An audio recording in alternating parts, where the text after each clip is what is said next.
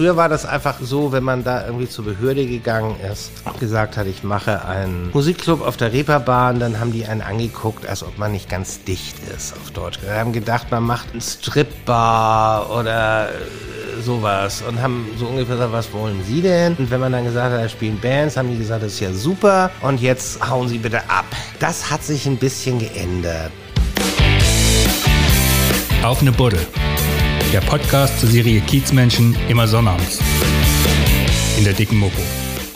Hallo, mein Name ist Wiebke Bromberg und ich bin heute mit meinem Kollegen Marius Röhr im Molotow bei Chef Andreas Schmidt. Moin, Andi. Moin. Und Prost. Und Prost. Ja, Andi, jetzt habe ich Andreas gesagt. Das hörst Ach, du ja nee, gar nicht ist ja, gerne, ne? äh, Nein, nicht schlimm, aber äh, Andi nennt man mich, Andreas nennt mich nur meine Mutter, wenn sie wütend auf mich ist. Gott sei Dank selten. Ja, ist sie noch manchmal wütend auf dich? Ich sage ja Gott sei Dank selten. Okay, er als Kind. Ja, genau, daher kenne ich das noch. Hast du einen Zweitnamen? Nein. Nee. Okay, das ist ja dann auch sehr beliebt, ne? Ja. Bei Mädchen ist dann auch Fräulein sehr beliebt. Gibt es bei Jungs? Auch? Äh, Ich habe gerade vorhin äh, darüber gesprochen, dass es das Wort Fräulein eigentlich schon seit meiner Kindheit nicht mehr gibt. Früher haben noch so ältere Leute im äh, Lokal Fräulein gerufen, wenn sie die Kellnerin ähm, adressieren wollten, aber äh, das sagt man eigentlich nicht mehr.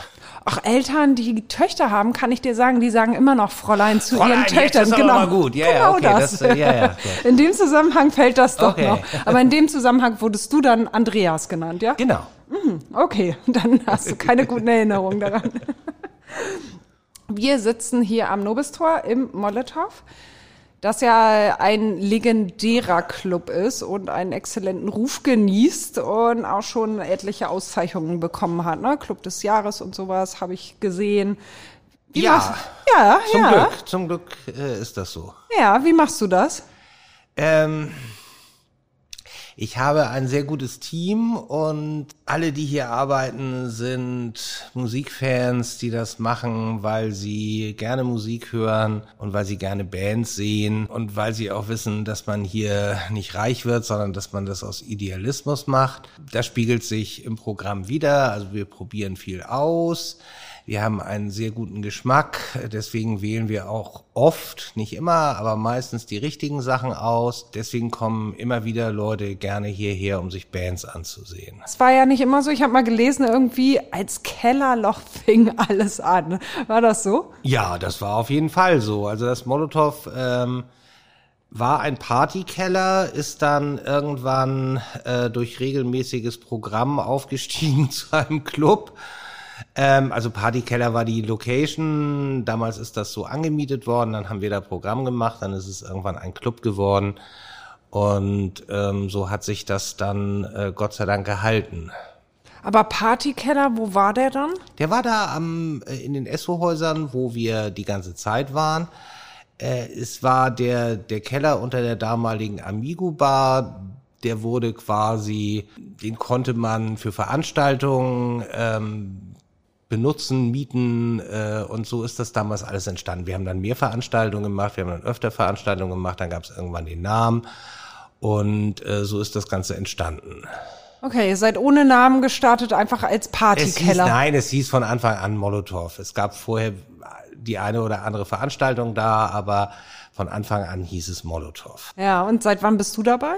Ich bin von Anfang an dabei. Ich war von Anfang an DJ. Eine der ersten Veranstaltungen, die da lief im ersten Jahr, war Flower Power Space Rock. Das mache ich tatsächlich äh, bis heute noch im hohen Alter. Das ist so spät 60er, früh 70er Hippie Rock, Hendrix, Doors und so weiter.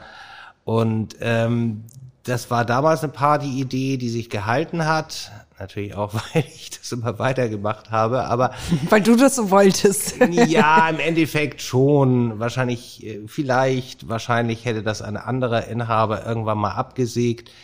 Ähm, aber so ist es halt immer noch da. Das ist tatsächlich die äh, am längsten laufende Clubveranstaltung in Hamburg. Äh, außerdem Soul All Nighter, glaube ich. Der ist sogar noch älter. Aber ähm, ich war halt von Anfang an als DJ dabei, habe dann am Wochenende aufgelegt Und äh, kurze Zeit später hat es sich dann so ergeben, dass der damalige Betreiber äh, keine Lust mehr hatte und ähm, ich das dann mit meiner damaligen Geschäftspartnerin Gesine übernommen habe, das dann ein paar Jahre ähm, weitergeführt habe. Irgendwann ist sie dann ausgestiegen und seitdem mache ich das alleine seit ungefähr Mitte der 90er. Seit Mitte der 90er. Warum ist sie raus? Hatte die keinen Bock mehr oder hatte die was Neues? Ja, beides.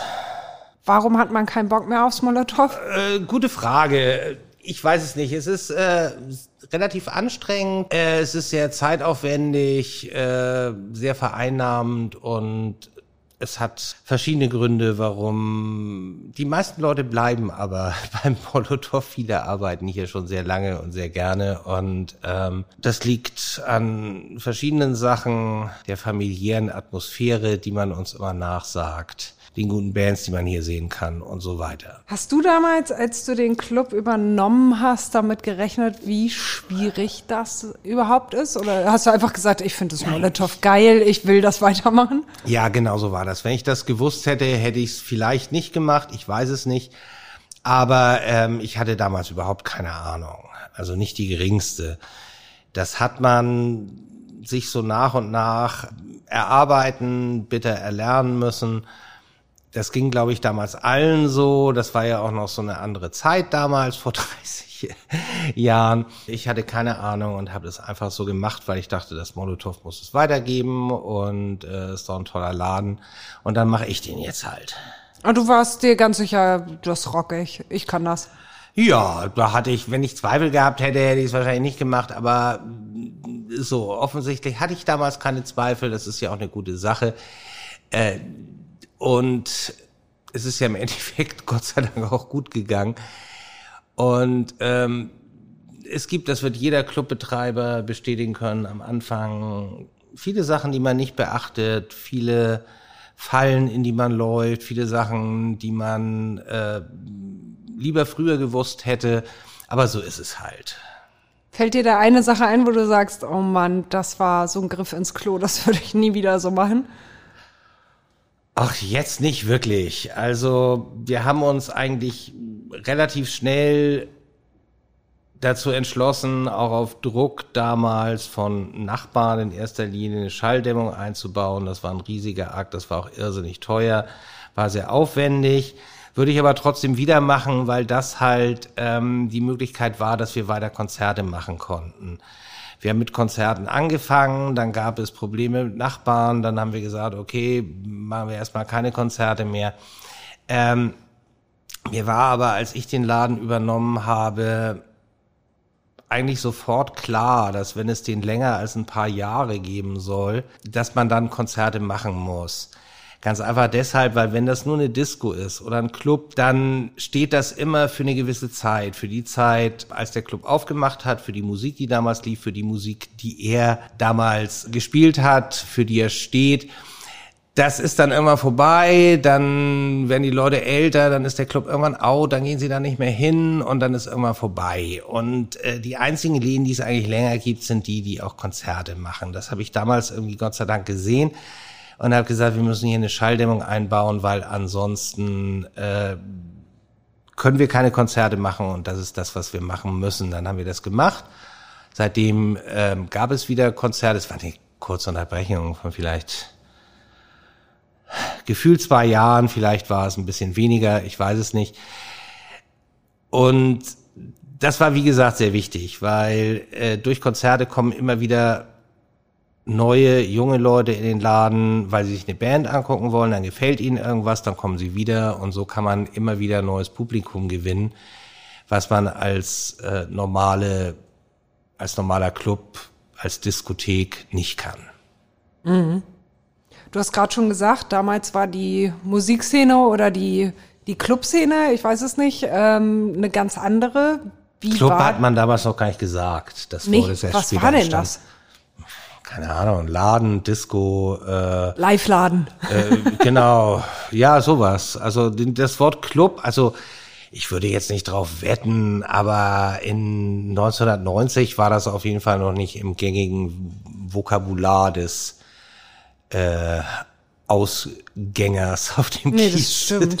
ja, ich überlege gerade, wie, hat man denn das genannt? Nee. Also Club. Aber das, was- und wenn was Club heute hat man an andere sind. Sachen gedacht, so wo man dann auch tatsächlich, wo so ein Typ steht und sagt, hast du eine Clubkarte und das war eigentlich eher ein Club. Also dass jetzt äh, im Prinzip aus der Disco, die es früher gab, ein Club wurde, ist dann irgendwann entstanden. Ja. Aber wenn, wenn wir das Ganze heute mal betrachten und einfach mal Club nennen, weil das, was wir heute Club nennen, gab es ja damals auch schon. Ja. Nur nicht unter dem Namen. Ähm, wie sah die Szene damals aus? Hier auf dem Kiez. die war sehr viel vielfältiger, dadurch, dass es damals halt einfach auch noch erschwinglich war, hier Sachen zu machen. Ähm, mittlerweile sind die Mieten halt so, dass Sachen wie damals entstanden sind, wie es sie über viele Jahre gab, gar nicht mehr möglich wären. Damals haben hier viele Kneipen zugemacht, dann haben Leute die einfach übernommen, in der Regel auch einfach alles so gelassen, wie es war, vom Hirschgeweih über die Gemälde an der Wand, die meistens auch irgendwelche Hirschen und Jäger und so waren, also so alte Gardinenkneipen hat man das früher genannt. Und da einfach irgendwie Punk aufgelegt und dann lief das. Genauso gab es irgendwelche Eckkneipen, Kellergewölbe, in denen äh, auf einmal Partyveranstaltungen liefen, Clubveranstaltungen würde man heute sagen. Das war damals möglich, weil die Räume billig waren, teilweise also wirklich sehr, sehr billig. Und so gab es halt Läden, wo dann auch Bands aufgetreten sind. Äh, ich denke an das legendäre Mitternacht-Ecke, na, im, im selben Block, wo das, wo das La Paloma ist, äh, Friedrichstraße, Ecke. Äh, es gab viele Läden, wo man hingehen konnte, wo auch Bands gespielt haben oder wo einfach irgendwas passiert ist. Und das ist immer weniger geworden mit steigenden Mieten. Und mittlerweile ist es so, dass hier eigentlich leider Gottes äh, irgendwelche Franchise-Ketten dominieren, wie das in jedem Amüsierviertel ist. Es ist auch Gott sei Dank so, dass mittlerweile einige der Verantwortlichen in Stadt und Bezirk das auch verstanden haben. Das hat sehr lange gedauert. Aber ähm, es ist halt so, dass Reeperbahn St. Pauli ist in der ganzen Welt bekannt, ja. Äh, Reeperbahn ist es, äh, St. Pauli auch. Viele wissen gar nicht, dass das in Hamburg ist. Ich bin viel rumgekommen als Musiker, war überall. Alle haben gesagt, ja, ja, äh, Reeperbahn, St. Pauli. Ähm, wie gesagt, Hamburg wissen auch einige, nicht alle. Ähm, der Grund, warum das so bekannt ist, ist, dass es halt diese, dieses Image gibt, was sich zusammensetzt aus so vers vergangener Seefahrerromantik, Rotlicht und aber eben auch dem wichtigen äh, Baustein Live-Musik aus Beatles-Zeiten und so weiter, das wissen viele. Und äh, es gab immer eine lebendige Live-Musikszene hier und das ist so das Image, was Leute im Ausland von St. Pauli haben. Und wenn man das erhalten will, dann muss man natürlich, äh, die Seefahrerromantik ist schwer, gibt keine Seefahrer mehr. Rotlicht ist im Internetzeitalter auch schwer und genauso schwer ist es, andere zu erhalten, aber da wird ein bisschen was getan. Weil wenn es hier irgendwann auch nur noch irgendwelche Eventkneipen gibt, wo dann Partymusik läuft, dann wird es irgendwann ein beliebiges Amüsierviertel, wie es das in jeder Stadt gibt, die irgendwie mehr als 150.000 Einwohner hat. Und dann wäre dieses Ganze, was St. Pauli eigentlich ausmacht, irgendwann verloren. Und ich bin froh, dass da jetzt so ein bisschen gegengesteuert wird und dass man versucht, soweit es möglich ist, man kann natürlich keine Käseglocke drüber stülpen, aber man kann versuchen, so ein paar Sachen zu erhalten und das sollte man unbedingt tun. Ja, aber also ich weiß, dass du auch das schon häufiger bemängelt hast und nichts getan wurde und du gesagt hast, ihr müsst endlich tun. Wie kommt es, dass jetzt äh, du sagst, dass, da wird was getan? Was hat sich geändert? Also naja, was Konkretes? sich geändert hat, ist, äh, dass man zumindest mal, auch wenn das jetzt ein bisschen egoistisch klingt, aber zumindest mal uns äh, angehört hat. Früher war das einfach so, wenn man da irgendwie zur Behörde gegangen ist und gesagt hat, ich mache einen Musikclub auf der Reeperbahn, dann haben die einen angeguckt, als ob man nicht ganz dicht ist, auf Deutsch. Wir haben gedacht, man macht irgendwas, ein Stripbar oder sowas und haben so ungefähr gesagt, was wollen Sie denn? Und wenn man dann gesagt hat, da spielen Bands, haben die gesagt, das ist ja super und jetzt hauen Sie bitte ab. Und das hat sich ein bisschen geändert. Und ich glaube auch nicht, dass äh, sich das jetzt nur in Bezug auf das Molotow geändert hat, sondern Wir kriegen auch Besuch. allgemein. Der das Besuch auch ist schon wieder allgemein, weg. Besuch ist schon wieder weg. Dass auch allgemein ein bisschen mehr wertgeschätzt wird, was es hier ähm, auf St. Pauli an Live-Musik gibt, die eben über den Irish Pub hinausgeht, wo irgendeiner Oasis-Songs auf der Akustikgitarre spielt. Ja, das habe ich auch immer wieder gehört. Das ist doch auch Live-Musik. Und was wollen Sie denn, Herr Schmidt? Und hier ist doch, das hat wirklich lange gedauert. Also wo wir jetzt gerade drüber reden und wo das ja hier auch ein bisschen länger angesetzt ist. Also es gab mal so ein Meeting, das war im Indra, das ist jetzt gefühlt, also es ist länger als zehn Jahre her, aber auch nicht so viel länger. Und da waren alle Clubs eingeladen, die auf Hamburg irgendwie, das war, ja, es war ich glaube, es war vor dem ersten Reeperbahn-Festival, also so ungefähr 15 Jahre her, die irgendwas mit Musik zu tun haben. Und ähm, da war dann so eine Karte mit allen Clubs. Und da war dann zum Beispiel auch sowas wie das Dollhaus drauf. Die war natürlich nicht gekommen, aber also dann auch Leute gesagt haben, ja, ist schon ein Club, aber es ist halt ein Stripclub und es hat nichts mit Musikclub zu tun. Dann waren andere Musikclubs da, die äh, auch gesagt haben, wir hauen jetzt hier wieder ab. Und dann haben die gesagt, warum denn? Und dann haben die gesagt, ja, ähm, also da ging es ums Reeperbahn-Festival und was das werden soll. Und dann haben gesagt, äh, wissen Sie, die Art von Musik, die bei mir im Club läuft, ist mir und meinen Gästen scheißegal. Und dann ist die Person gegangen. Und das waren so Sachen, die ich mir gemerkt habe. Erstens, weil ich dachte so, okay, das ist natürlich äh, eine andere Form von ähm, Musik. Äh, Spielstätte, wie es laut der GEMA heißt, die es auch gibt, wo dann die Musik eben nur dazu dient, den Umsatz anzukurbeln. Und ähm, es hat mir auch gezeigt, was die Stadt eben wieder so gedacht hat, was es an Musikclubs gibt und was so alles hier. Also das ist alles, um wieder aufs Thema zurückzukommen, besser geworden. Äh, mittlerweile wissen Sie, was ein Musikclub ist.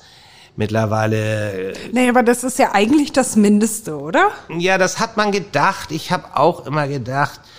Also als ich angefangen habe, war ich irgendwie so Mitte 20. Und da habe ich gedacht, okay, wenn du jetzt hier zur Behörde gehst, sitzen da die ganzen Leute, die irgendwie früher Heintje gehört haben oder Peter Alexander.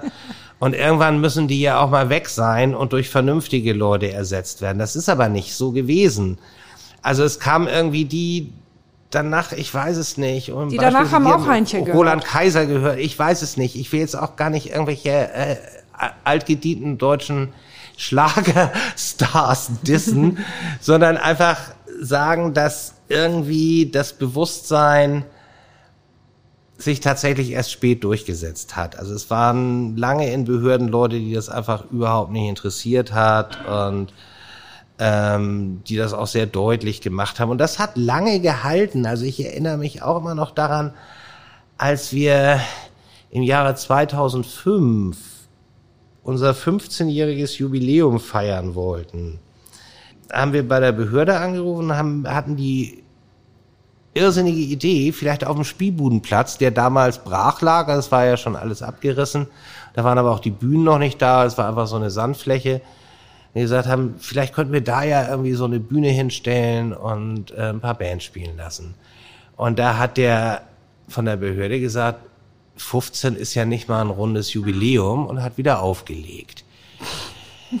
Und das sind so Sachen, die merkt, die merkt man sich halt. Oder sagt man, okay, Übrigens haben wir ähm, tatsächlich, wo ich das gerade sage, am 17. und 18. Dezember unser 30-jähriges Jubiläum. Aufmerksame Zuhörer werden sagen, das kommt ja nicht hin, wenn es das seit 1990 gibt. Das ist auch richtig, aber letztes Jahr war halt Corona.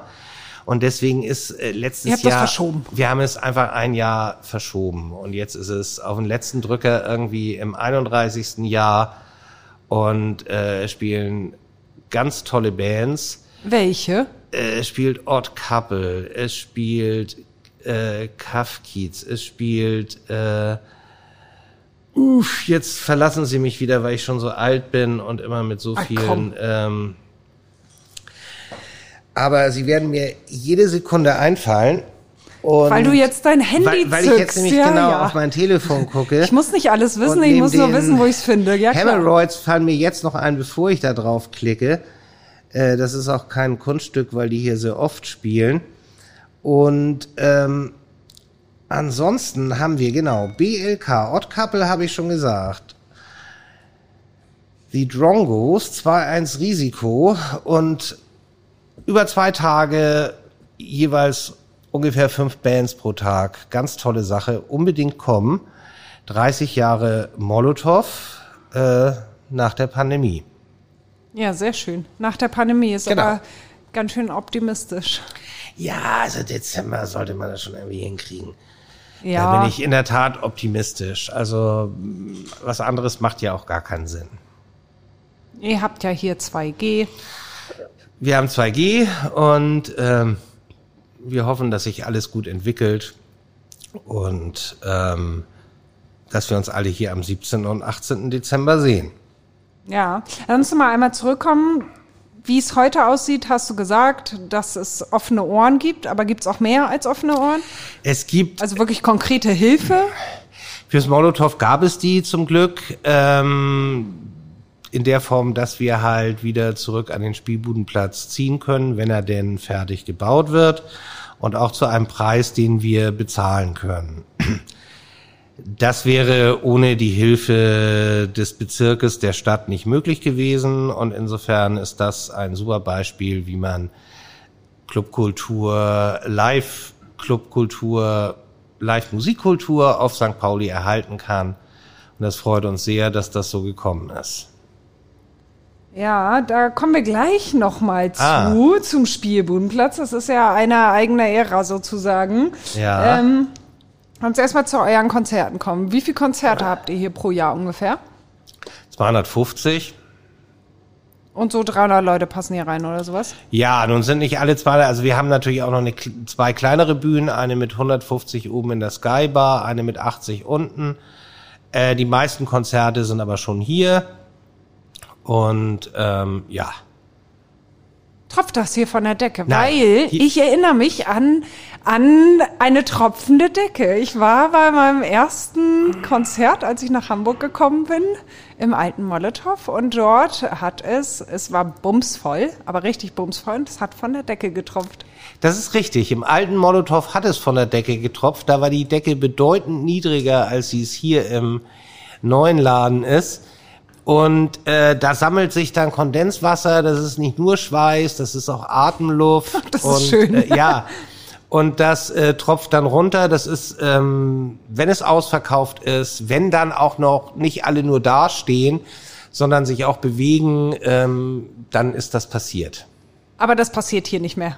Nee, hier passiert das nicht. Im, im Keller passiert das, wenn es tatsächlich wirklich äh, bummvoll ist. Und da habe ich das auch schon mal gesehen. Hier ist der Raum tatsächlich hoch genug und ähm, von außen belüftet und hier passiert es nicht.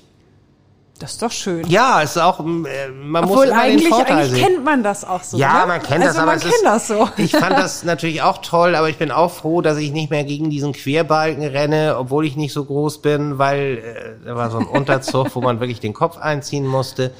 Und dass es nicht mehr von der Decke tropft und dass ich äh, nicht vier Garagenstellplätze mieten musste, als Boxen verkleidet, um irgendwelche Lagerfläche zu haben und so weiter. Ja, ja, klar. Wonach sucht ihr oder du die Musiker aus? Äh, sie müssen uns gefallen. Wenn sie auch noch gut aussehen, ist noch besser. Wenn sie dann auch noch Leute ziehen, dann wird es richtig interessant. Ähm, wir haben, machen aber auch Bands, wo wir wissen, die ziehen im Moment noch nicht so, aber das kommt noch, wir glauben an die und machen die trotzdem. Also käuflich bist du nicht. Also wer, wer zahlt, der singt. Jeder ist käuflich, aber dass mich jetzt eine Band bestechen könnte, das halte ich für unwahrscheinlich. okay. Was war dein geilstes Konzert im Molotow? Muss ich lange nachdenken. Spontan würde ich einfach sagen, ähm, Hives und International Noise Conspiracy zusammen in einem Konzert. Das war eines der Highlights. Auf jeden Fall The Kills war definitiv das lauteste Konzert, was ich im Molotow gehört habe. Und auch eines der besten. Ja, waren die so viel lauter als die anderen? Ja, obwohl das nur zwei Leute waren. Aber zwei Fender Twin Reverb Verstärker voll aufgedreht äh, können einiges bewirken. Das hat der Gitarrist gezeigt. Hotel heißt er, soweit ich weiß. Und ähm, Wie? Hotel. Hotel. okay. Von ferne strahlt es hell, das Hotel.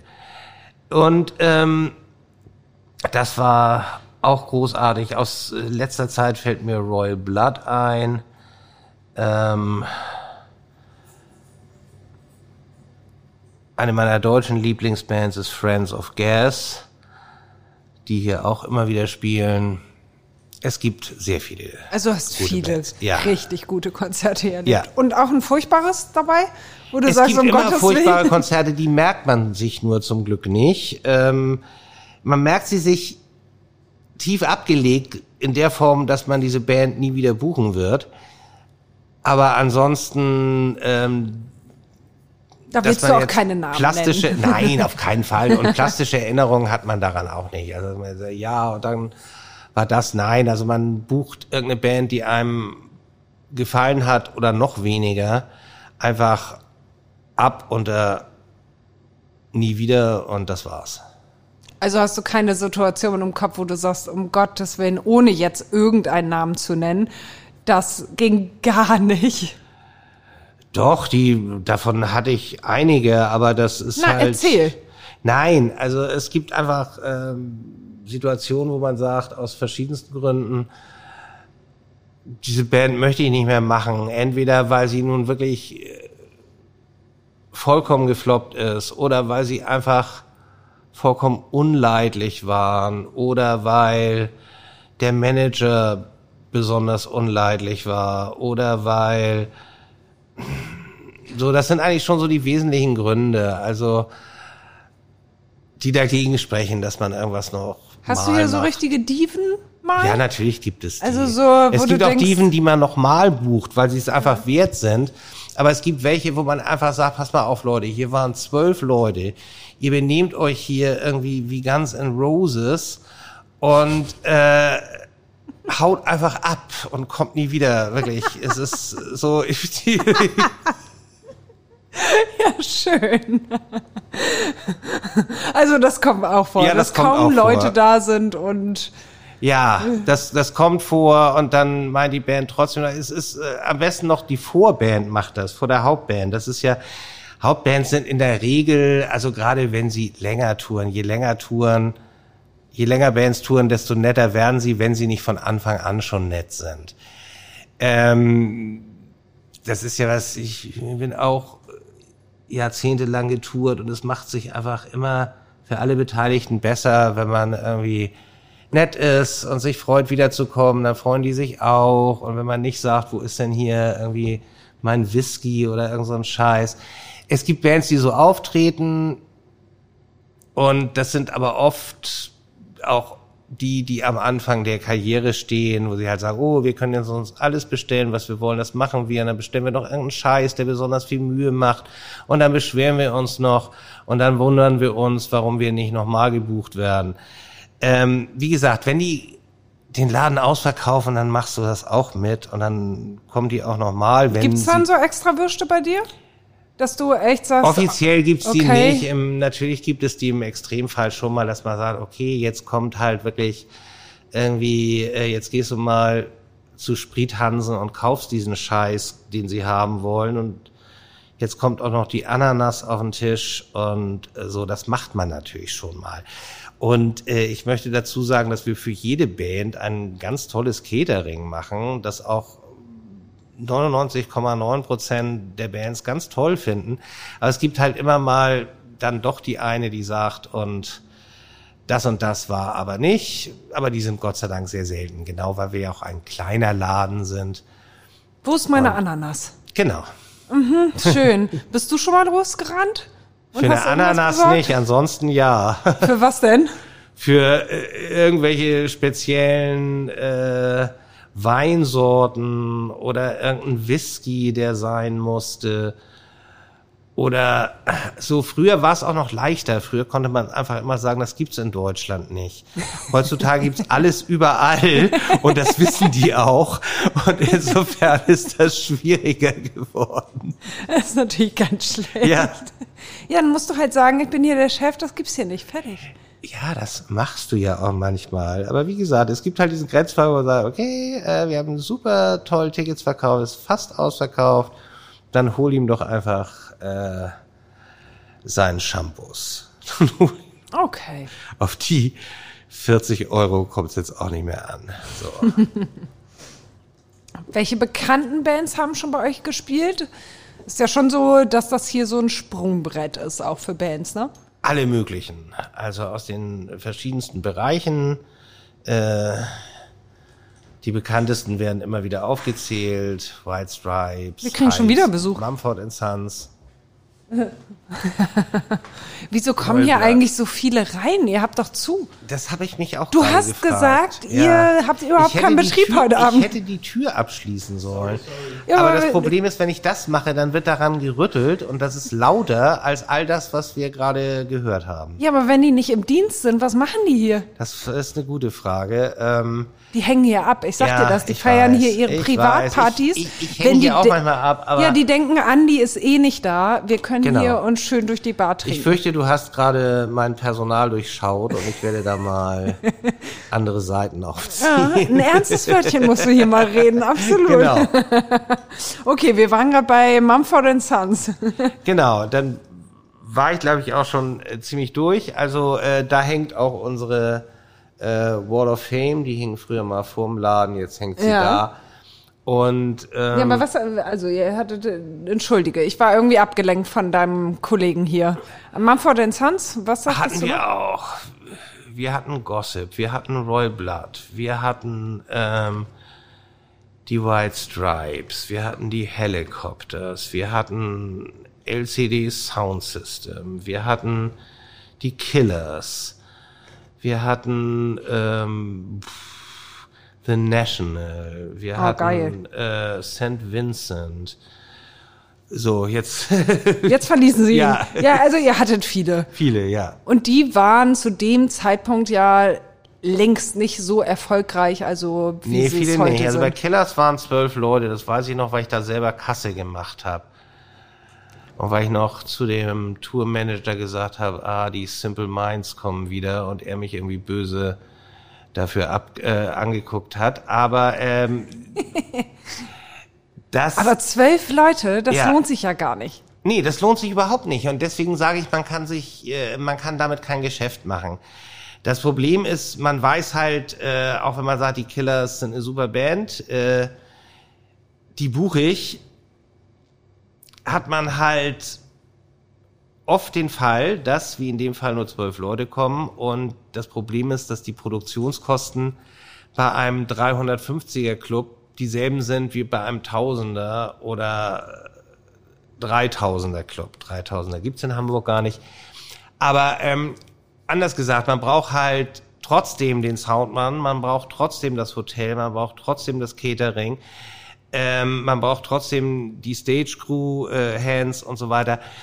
Was kostet, entschuldige bitte, aber ich habe überhaupt keine Vorstellung. Was kostet sowas ungefähr? Das ist unterschiedlich. Das, äh, sag ich also mal, so bewegt ab sich. so und so viel. Also in einem Club wie diesem bewegt sich das, äh, wenn man es sehr günstig macht, äh, bei einigen hundert, wenn man es teuer macht, bei irgendwas mit tausend, sonst was Euro. Ähm, das hängt natürlich von den verschiedenen Komponenten ab. Und damit meine ich jetzt gar nicht mal das Hotel, das kann man natürlich ausklammern. Ähm, aber auch andere Sachen, wie viele Leute braucht man und so weiter. Aber ähm, die Kosten sind natürlich immer da und das Entscheidende ist halt, sie sind da, ob jetzt zehn Leute kommen oder ob 350 kommen. Es sind die gleichen Kosten und deswegen äh, liegt das oft eben auf der Kostenseite sehr schief. Natürlich ist es auch manchmal ausverkauft und natürlich macht man auch Gewinn, wenn es nur halb voll ist. Aber wenn halt statt 350 nur 60 Leute kommen, macht man halt kein, nicht nur kein Gewinn, sondern da fängt halt, also ab, wir sagen immer so Faustregel, ab unter 100 fängt eigentlich die Minuszone an. Und ähm, es ist auch mal eine Milchmädchenrechnung zu sagen, ja, man verkauft ja auch Getränke, ja, das tut man manchmal auch nicht. Wenn ein Publikum kommt, was wenig konsumiert, dann ärgert man sich nochmal. Aber ähm, die Getränke braucht man, um den ganzen Laden zu finanzieren. Also eigentlich sind Konzerte immer so kalkuliert, dass man sagt, man muss eigentlich an der Tür, also mit Kartenverkauf, die Unkosten decken. Ansonsten ist das ganze Ding leider defizitär. Und so muss man rechnen. Wie gesagt, die, klar verkaufen wir hier Getränke und wir verkaufen auch Getränke bei Party- und Clubveranstaltungen. Aber wie gesagt, damit zahlen wir die hohe Miete und die ganzen sonstigen Kosten, die wir haben. Ja, klar. Sind die Bands eigentlich so bekannt, weil sie hier angefangen haben? Nein, das wäre jetzt vermessen. Also es ist so, dass Bands, wenn sie gut sind, halt bekannt werden und das in der Regel auch relativ schnell. Ähm, also die Nummer, dass das Jahre dauert, bis dann irgendwie, das ist, gibt's auch, aber ist sehr selten. Also in der Regel werden sie sehr schnell bekannt. Das liegt daran, dass sie halt in kleinen Clubs wie diesem anfangen, äh, dann ist das hier ausverkauft, dann gehen sie in den nächstgrößeren Club, da ist es auch ausverkauft und so weiter und so fort. Und das äh, läuft so Hand in Hand. Vielleicht gehen sie aber nur in den nächstgrößeren Club, weil es hier so gut war. Ja, einige würden sogar gerne wiederkommen, ähm, was aber natürlich nicht geht, weil der Club nicht groß genug ist. Einige tun das dann und spielen hier irgendwelche äh, Special-Shows zum so und so vielten Molotow-Geburtstag oder einfach so mal als Benefits haben wir das gehabt, als wir abgerissen wurden und so.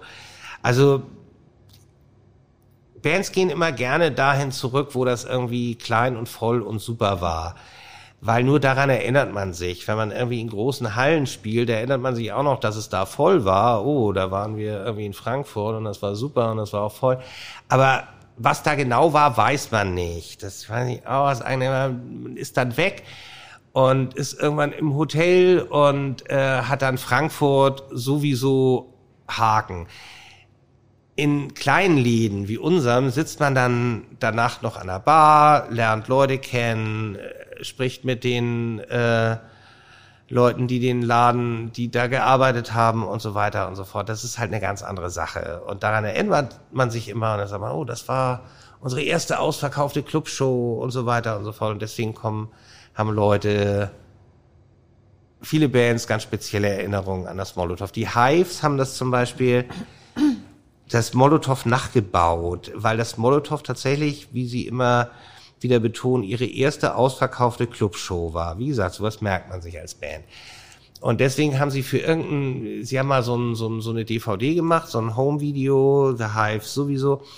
Und da haben sie das nachgebaut. Da haben sie im Schweden einfach so einen Laden genommen, da so eine Schlange vor die Tür gestellt und oben so ein Schild Molotow dran Das fand ich total super. Ja, wollte ich gerade sagen. Ja. Da kann man echt total stolz drauf ja. sein, oder? Ja, fand Dann ich super. ist es vielleicht am Ende des Tages auch ein bisschen egal, ob es jetzt sonst wie viel abgeworfen hat. Ich meine, du musst sowieso, ist, ja, du musst sowieso Idealist sein. Es bleibt dir gar nichts anderes übrig. Nein, das habe ich, äh, vielleicht ist das nicht so durchgekommen, aber so rechnet man natürlich. Man sagt auch, ähm, also natürlich hat man immer so, so einen Mittelwert im Kopf, wo man sagt, die äh, guten Konzerte fangen die schlechten auf und wir machen jetzt trotzdem diese Band. Ich weiß, da kommt keiner, ich finde die aber super, wir machen die. Und letzte Woche hatten wir ja hier 300 Leute bei den Sowiesos. Natürlich rechnet man so. Wenn das nicht machen würde, wäre man dann irgendwann auch auf der Schiene, dass man gut, es ist gar nicht möglich, nur Bands zu buchen, die ziehen. Wenn das möglich wäre, äh, würde es äh, gewisse Booker geben, die steinreich sind. Das ist nicht möglich. Aber äh, wie gesagt, wir gucken auch, dass wir immer offen sind für Experimente, für Sachen, die uns gefallen und die man hier auch aufbauen, klingt so hochtrabend, aber die man hier öfter spielen lassen kann und irgendwann kommen Leute. Klappt nicht immer, aber manchmal klappt's. Ja, du hast ja schon jetzt mehrfach auch gesagt, dass du selber auf Tour warst. Du hast selber in mehreren Bands gespielt. Ja. Auch ziemlich erfolgreich, ne? Ja, erfolgreich. Aber so, dass man Platten macht und auf Tour ist. So auf dem Erfolgslevel. Ja, das ist erfolgreich. Ja, ja, also komm, für auch, mich ja, reicht ja. das. Ich Ja, finde ja, das total mich, erfolgreich. Für mich hat das auch gereicht. Damals war das auch noch, ja, teuer irgendwo hinzu. Äh, damals hat man gesagt, ich bin in der Band, damit ich irgendwie durch die Gegend fahren kann und andere Länder kennenlerne und in die USA komme und sowas. Und ja, das hat alles geklappt und deswegen Welche Bands waren das? Die erste bekannte waren Alien Boys. Das war die erste europäische Grunge-Band. Kannst ja alles googeln. Äh, Und äh, wir Hab ich waren damals auf dem amerikanischen Label, deswegen da viel auf Tour. Und ähm, ja, mit der Band bin ich viel rumgekommen. Mit anderen Bands auch. Punkles war noch so eine Band, mit der ich viel und lange getourt bin. Das ist auch noch gar nicht so unbedingt. Also es war dann schon im Herbst meiner meiner meiner Bandkarriere. und ähm, Das war Beatles, ne? ja, es war- Beatles Punk. Genau. Punk-Cover. Äh, Beatles, als wenn es die Ramones gespielt hätten und das lief auch besser, als wir, das war eigentlich nur so als Gag gedacht. Unsere damalige Plattenfirma hat gesagt, mach doch mal irgendwas anderes. Und ähm, da habe ich gesagt, ja, Schon wieder jemand. was kann ich für... Ich, Moin. so, das schneiden wir auch. Ja, müssen wir gar nicht. Das ist, Keine Ahnung. Ja, du, ich, weiß, würde ich mal die Bestände kontrollieren, ne, wenn du Das zu vorhin waren die Soundleute, die reparieren hier normalerweise Sachen. Ja, ja, ja, Aber das sagen die. Ich muss dem auf den Grund gehen, du hast Mhm. Ja, völlig recht. absolut. Wo waren wir? Genau. Ähm, Wir waren bei Beatles mach mal was Punk. anderes. Und die Idee entstand, als wir tatsächlich mal Backstage mit einer anderen Band saßen und aus der Halle, wo wir abgebaut haben, irgendwie Ramones lief und im Fernsehen, wo wir an der Bar saßen, lief Beatles. Und dann haben wir überlegt, okay, das kann man irgendwie kombinieren. Und so ist das entstanden. Und ähm, ja, das lief auch sehr gut und äh, damit sind wir auch viel rumgekommen. Somit kenne ich das, um wieder aufs Thema zurückzukommen, tatsächlich eben auch von der Seite des Musikers und habe halt auch immer darauf geachtet, dass die Sachen dann so sind, dass Musiker sie auch mögen. Das ist gar nicht so schwierig, aber es sind so ein paar Details und dann finden Bands das toll. Und äh, wenn man die einhält als Club, hat man eigentlich schon gewonnen. Und wenn darüber hinaus die Leute auch noch nett sind, die da arbeiten und auch noch Leute kommen, dann hat man richtig gewonnen. Das Letzte kann man nicht immer beeinflussen, aber manchmal auch schon. Was sind das für Details? Was würdest du sagen, ist besonders wichtig für eine Band? Auch das fängt schon damit an, dass überhaupt mal jemand da ist, wenn die Band kommt. Das ist schon immer sehr nett. Und wenn man dann auch noch. Das also, kommt vor, dass die vor verschlossener Tür stehen, oder? Aber wie? ja, also wir reden von der vereinbarten Zeit. Man hat ja dann so ein, ähm, ein Sheet mit. Äh, früher war das in analoger Papierform, heutzutage in Form von E-Mails. Aber ich glaube, es gibt auch immer noch diesen dieses Heftchen, was man da mit hat, getackert, wo dann alles drin steht. So, da steht dann 16 Uhr Soundcheck und da ist keiner. Und dann ruft man da an und da ist auch keiner. Und dann ist auch um fünf noch keiner da. Und dann kommt irgendwann einer und der mault einen auch noch an und so. Das sind so Sachen, die bei Bands nicht gut ankommen. Und dann gibt's nichts zu essen oder irgendeinen Scheiß.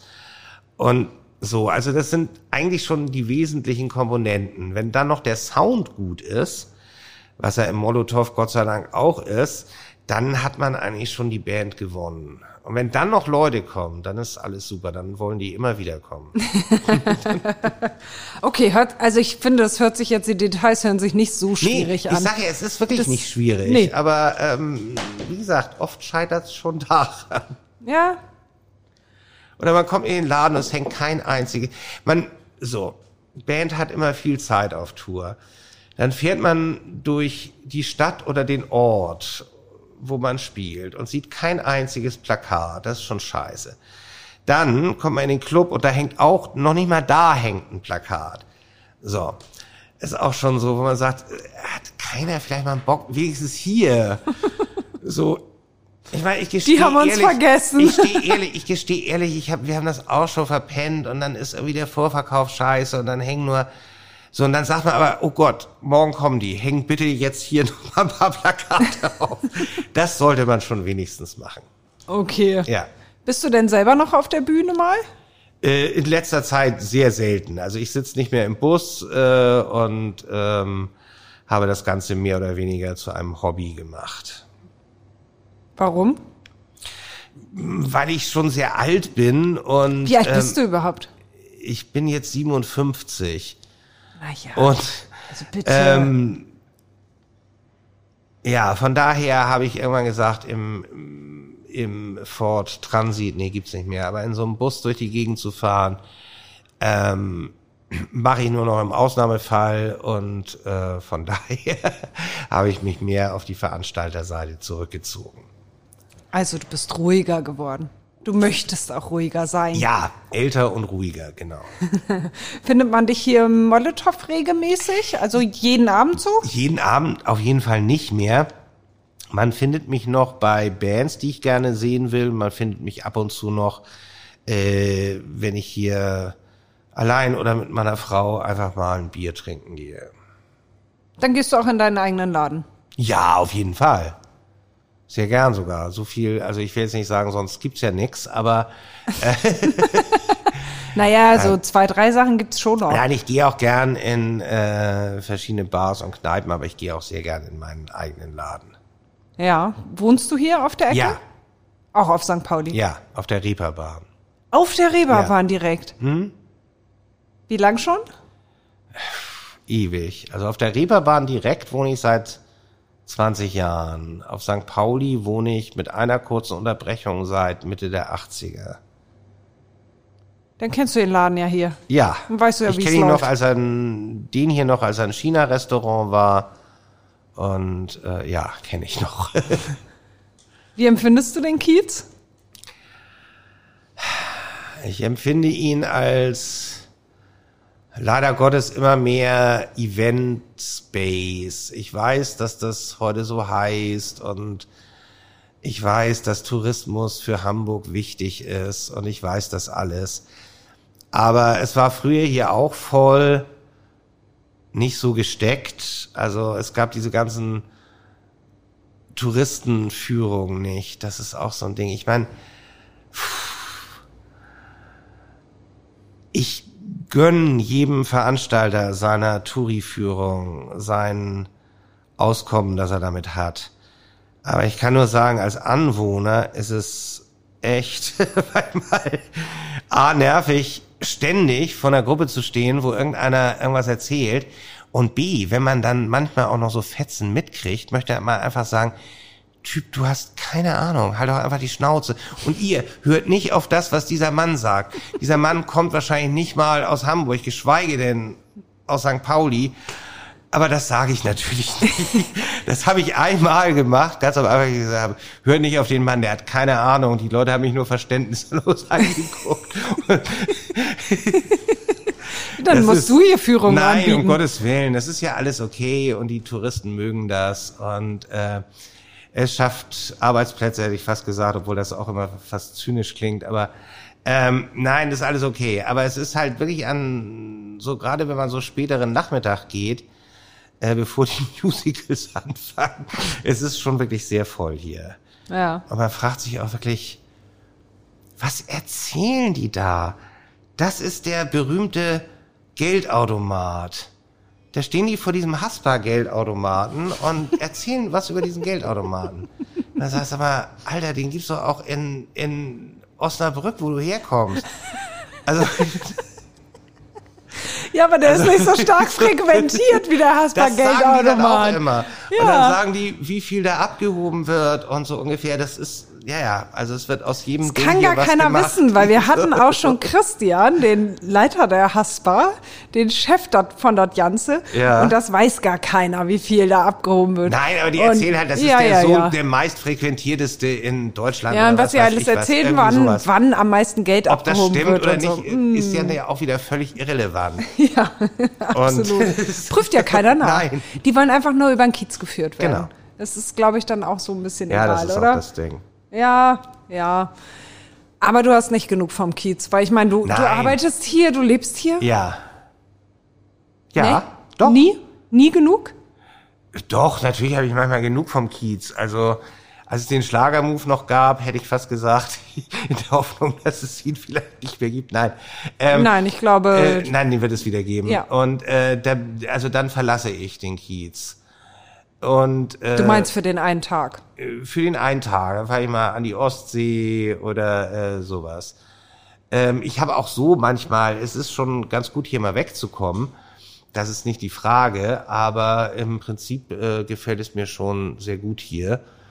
Und Warum? weil es hier äh, damit werde ich, würde ich mir wahrscheinlich in Hamburg Feinde machen, wenn ich das sagen würde, aber weil es hier weniger provinziell ist als sonst in der Stadt. Es ist äh, so, Hamburg hält sich immer für eine Weltstadt, ist es im gewissen Sinne auch, aber es ist teilweise eben auch sehr tutig und ähm, auf St. Pauli ist es das nicht. Und das gefällt mir. Ja, wahrscheinlich werden da jetzt einige Menschen widersprechen. Das mag ja sein. Die widersprechen immer, weil sie äh, meinen, dass Hamburg die schönste Stadt der Welt ist. Ja, schön ist sie, aber so, es gibt, ähm, so, ich will mich jetzt gar nicht weiter in die Nesseln setzen. Ich bin gerne hier, ich bin aber auch gern mal woanders und ähm, St. Pauli gibt mir immer das Gefühl, ähm, tatsächlich in einer Weltstadt zu sein. Okay, wenn du auch nicht weiter darauf rumreiten Nein. willst, dann kommen wir jetzt ganz, ganz wieder zu Molotow zurück. Also man hat ja schon häufig gelesen, dass das Molotow irgendwie, das ganz schlecht um den Laden steht und äh, in irgendeiner Form gerettet werden müsste. Was macht dem Laden so zu schaffen? Im Prinzip das, was allen Clubs zu schaffen macht. Das habe ich vorhin schon gesagt. Es sind hohe Produktionskosten ähm, bei relativ äh, geringen Einnahmen und es das trifft gleichzeitig auf exorbitante Mieten hier auf dem Kiez. Die sind, haben sich einfach in den letzten 20 Jahren verdreifacht, wenn ich jetzt an das Molotow denke. Und ähm, das ist natürlich keine gesunde Entwicklung. Und das ist das, was dem Molotow zu schaffen macht. Ansonsten eigentlich nichts. Also Live-Musik ist was, was es auf absehbare Zeit geben wird, was auch nicht digitalisierbar ist, wie äh, Tonträger oder Filme oder sowas. Ähm, das ist auch mal versucht worden mit Livestreams, aber das ist halt kein Ersatz, hat man jetzt gerade während Corona wieder gesehen. Also das wird es weiter geben. Ähm, es muss nur bezahlbar bleiben und eben auch in der Gegend stattfinden, wo Leute hingehen. Nicht so wie in München, wo das irgendwie dann an den Stadtrand irgendwann ausgelagert wird. Und ähm, das ist sehr wichtig. Und das ist auch das Problem, das das Molotow hat. Also wenn es ein Problem hat, dann ist es eigentlich immer finanzieller Natur, dass man irgendwann sagt, äh, die Ausgaben übersteigen die Einnahmen. Du bist ja vorhin schon auf die Essohäuser gekommen. Der Standort, den wahrscheinlich auch viele noch im Kopf haben, kann ich mir vorstellen, sind die Essohäuser. Da war der Laden lange und Ja. da musstet ihr in der Nacht- und Nebelaktion eigentlich raus. Ihr Ja. musstet evakuiert werden, wie Ja. die anderen ja auch alle. Ich meine, da waren ja ganz viele, evakuiert. ganz viele Anwohner, die raus mussten und ihr halt auch. War das dein härtester Moment? Ja. Also was den Laden betrifft, auf jeden Fall. Und wie hast du den erlebt? Ich bin angerufen worden, äh, die Polizei ist da, die Feuerwehr ist da, wir müssen raus. Ich sag, wie, wir müssen raus? Ja, wir werden evakuiert. Habe ich gesagt, ich komme rüber. Ich wohne gegenüber. Und ähm, ja, so war es dann. ähm, die Band durfte noch ihre Sachen einpacken und dann wurde wirklich jeder so, ja, alle jetzt den Saal räumen und alle verlassen jetzt den Laden und dann sind wir halt alle raus und standen da vor der Tür. Und da habe ich erst noch gedacht, okay, das geht jetzt hier bald weiter. Also ich habe ehrlich gesagt sogar noch gedacht, dass man an dem Abend wieder da rein könnte, nach einer Stunde und das weitergeht. Als ich dann am nächsten Tag gesehen habe, dass die da überall Absperrband äh, vormachen, war mir klar, dass das nicht so schnell sein würde. Und dann hieß es irgendwie, äh, das Ganze ist laut Statiker baufällig. Und da war mir auch klar, okay, das war's dann wohl. Ja. Ja. Harte Nummer, ne? Ja, das war hart, weil äh, es auch, also äh, ab, äh, es sollte ja schon lange abgerissen werden und dann, äh, okay, war jetzt irgendwie offenbar der Zeitpunkt, wo es dann tatsächlich auch umgesetzt werden würde. An dem Abend hat wer gespielt? Matzen. Stimmt, Und hieß deswegen- es nicht irgendwie, die So. hätten die, die das Haus zum So, Wackeln da gebracht du das jetzt sowas? ansprichst, umso besser, sonst hätte ich gemacht. Ich habe eigentlich kein Problem mit der Morgenpost. Aber ähm, da habe ich wirklich im Strahl gekotzt. Das muss ich mal. Oh, Da hieß jetzt kommt's, am- jetzt am geht's auf den letzten- Sack. Da hieß es am nächsten Tag irgendwie, Matzen haben quasi das Molotow in äh, baufällig gerockt oder wegen, weil die zu laut waren. Ich weiß die Headline nicht mehr, aber ich habe es, ähm, ja, und Matzen ist halt noch nicht mal eine laute Band und dieses ganze Ding, ähm, dass das Molotow und seine Lautstärke in irgendeiner Form dafür verantwortlich gewesen sein könnte, ist natürlich völliger Unsinn. Das Ganze waren irgendwelche Sch- Schäden, die über Jahrzehnte da äh, sich angesammelt hatten und so weiter. Da dachte ich auch wieder, für so eine scheiß Headline, nein. Aber okay, äh, Okay, dann möchte, nee, dann, nee, dann, dann möchte ich mich hier jetzt in, in aller Form im Namen, in meinem Namen, ich mache es einfach in meinem Okay. Namen entschuldigen, wenn wir dir da, ich erinnere das gar nicht, dass es das die Mopo war. Headlines, die mich wirklich geärgert haben. Es tut mir leid. Ja, macht nichts. Es tut mir leid, komm, lass Macht uns weg nichts. davon. Ja, okay, Ich Schwamm wusste drüber. nicht mal, dass es die Mopo war. Doch war die Mopo. Ja, okay, ja gut. Ähm, reden wir über was Genau, anderes. reden wir über was anderes. Oh Mann, Fettnäpfchen, aber hallo, aber richtig. Naja, egal. Oh, da kommt schon wieder Besuch. Hier ist ein Kommen und Gehen. Du hast das ja vorhin schon gesagt, Rückkehr an den Spielbudenplatz, dass es da halt finanzielle Unterstützung gäbe. Ja. Willst du das überhaupt, eine Rückkehr? Ja. Aus dem Grund. Also ähm, es ist immer schwieriger, sowas hier zu bezahlen. Und ähm, die Absprache, die es mit der Stadt gibt, zwischen dem Investor und der Stadt, ermöglicht es uns, dort zu einer Miete äh, wieder einziehen zu können, die wir tatsächlich bezahlen können. Also höre ich daraus, dass die Miete, die ihr hier zahlt, könnt ihr eigentlich gar nicht bezahlen. Oder Nicht wie? wirklich, nee. Wie steht es denn heute um den Club? Wo wir schon über so viel Probleme und schlechte Zeiten geredet Im haben. Moment haben wir wieder auf, was super ist, zumal ähm, die, uns die Leute die Bude einrennen. Ähm, man könnte fast meinen, sie hätten anderthalb Jahre nicht ausgehen können. ähm, es ist tatsächlich, nein, Könnte man ist, meinen. Äh, tatsächlich super. Ich weiß, dass das nicht ewig so sein wird. Im Moment freuen wir uns, ähm, dass die Leute so zahlreich kommen und äh, wiederkommen und dass das hier wieder alles äh, fast so ist wie früher. Ja, das ist schön. Kürzlich habe ich, glaube ich, gesehen, Rettet die Clubs, eine Initiative, die euch unterstützt. Ja. Was machen die genau? Ähm, das ist eine super Initiative, ähm, die im Endeffekt Gitarren, wobei das äh, eher so Skulpturen sind, also es ist keine richtige Gitarre von ähm, namhaften Bands stiften lässt und der Erlös vom Verkauf oder Verlosung der Gitarre geht dann an den jeweiligen Club. Das waren dann Bands wie die Ärzte oder die Toten Hosen oder Rammstein. Es waren auch viele kleinere Bands, wo dann das Geld an irgendeinen Kleinladen oder ein Jugendzentrum ging. Ähm, bei uns war es der FC St. Pauli, was uns besonders freut, weil da natürlich tolle Unterschriften auf der Gitarre sind und äh, wir werden diese Gitarre verlosen und ähm, Wir hoffen, äh, dass sie Geld einspielt. Das werden wir auch nicht alles selber behalten, sondern auch was weitergeben an Leute, die vielleicht nicht ganz so gut durch die Pandemie gerutscht sind wie wir. Was heißt Leute? Da haben wir uns jetzt noch nicht konkret entschlossen, aber ähm, es gibt halt viele, die so ein bisschen ähm, durchs Raster gefallen sind, gerade ähm, viele von denen, die im, in der Veranstaltungsbranche arbeiten, DJs, Beleuchter, Tonleute, Soundleute, ähm, da hatten es sehr viele sehr schwer über die äh, letzte Zeit, wo halt nichts stattgefunden hat. Wir werden uns da irgendwas überlegen. Wie muss sich der Kiez ändern und was muss die Stadt unternehmen? Weil du hast ja jetzt schon gesagt, dass der Kiez sich sehr gewandelt hat. Was glaubst du, wie er sich verändern müsste?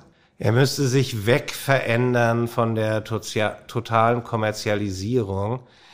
Das ist schwierig, das ist, äh, betrifft Innenstädte und Vergnügungsviertel und so, äh, das weiß ich alles. Aber ähm, ich habe ja vorhin schon weit ausgeholt und gesagt, was das Besondere an St. Pauli ist. Und wenn man das in irgendeiner Form ähm, erhalten will, so dass es sich abhebt von einem beliebigen Kneipenviertel, wie es das auch in Kiel gibt oder in Hannover oder in, was weiß ich, Nürnberg, ähm, dann muss man hier Freiräume schaffen für Sachen, die so ein bisschen abseits sind von Event, von Party und von Kommerz. In welcher Form das stattfindet, ist eigentlich egal. Es muss nicht immer Geld sein, es kann auch einfach mal irgendein mietfreier Raum sein. So war das in der Zeit, die ich früher geschildert habe. Da gab es einfach irgendwas, was einfach mal ein halbes Jahr mietfrei war oder so wenig gekostet hat, dass jeder gesagt hat, das ist mir egal, das mache ich jetzt. Und ähm, sowas in irgendeiner Form möglich zu machen, wäre super, weil dann auch wieder was Neues entstehen kann. Es ist auch schön, dass bestehende Sachen wie unser Laden erhalten wird. Das ist super wichtig und äh, da sind wir sehr, sehr, sehr froh drüber. Aber es wäre halt auch gut, wenn auch wieder neue Sachen entstehen könnten, weil das äh, ist das Einzige, was das wirklich lebendig erhält. Das Molotow gibt es jetzt auch schon 30 Jahre und Gott sei Dank kommen die Leute immer noch. Aber ähm, es wäre schön, wenn auch neue Sachen entstehen könnten, kleinere Sachen, irgendwelche Sachen, die ähm, abseits, habe ich schon gesagt, von dem üblichen Ding sind und die man hier macht, wo die Leute tatsächlich unterwegs sind und nicht irgendwo versteckt in irgendeinem äh, Viertel abseits von St. Pauli. Das war doch ein gutes Schlusswort. Ja. ich danke dir sehr für das sehr Gespräch. Sehr gern. Ich danke auch. Alles Gute für euch. Danke. So, nun noch einmal Werbung in eigener Sache. Hamburg Freihaus. Testen Sie die Mopo als digitale Zeitung. Fünf Wochen für nur fünf Euro. Jetzt bestellen unter www.mopo.de-testen.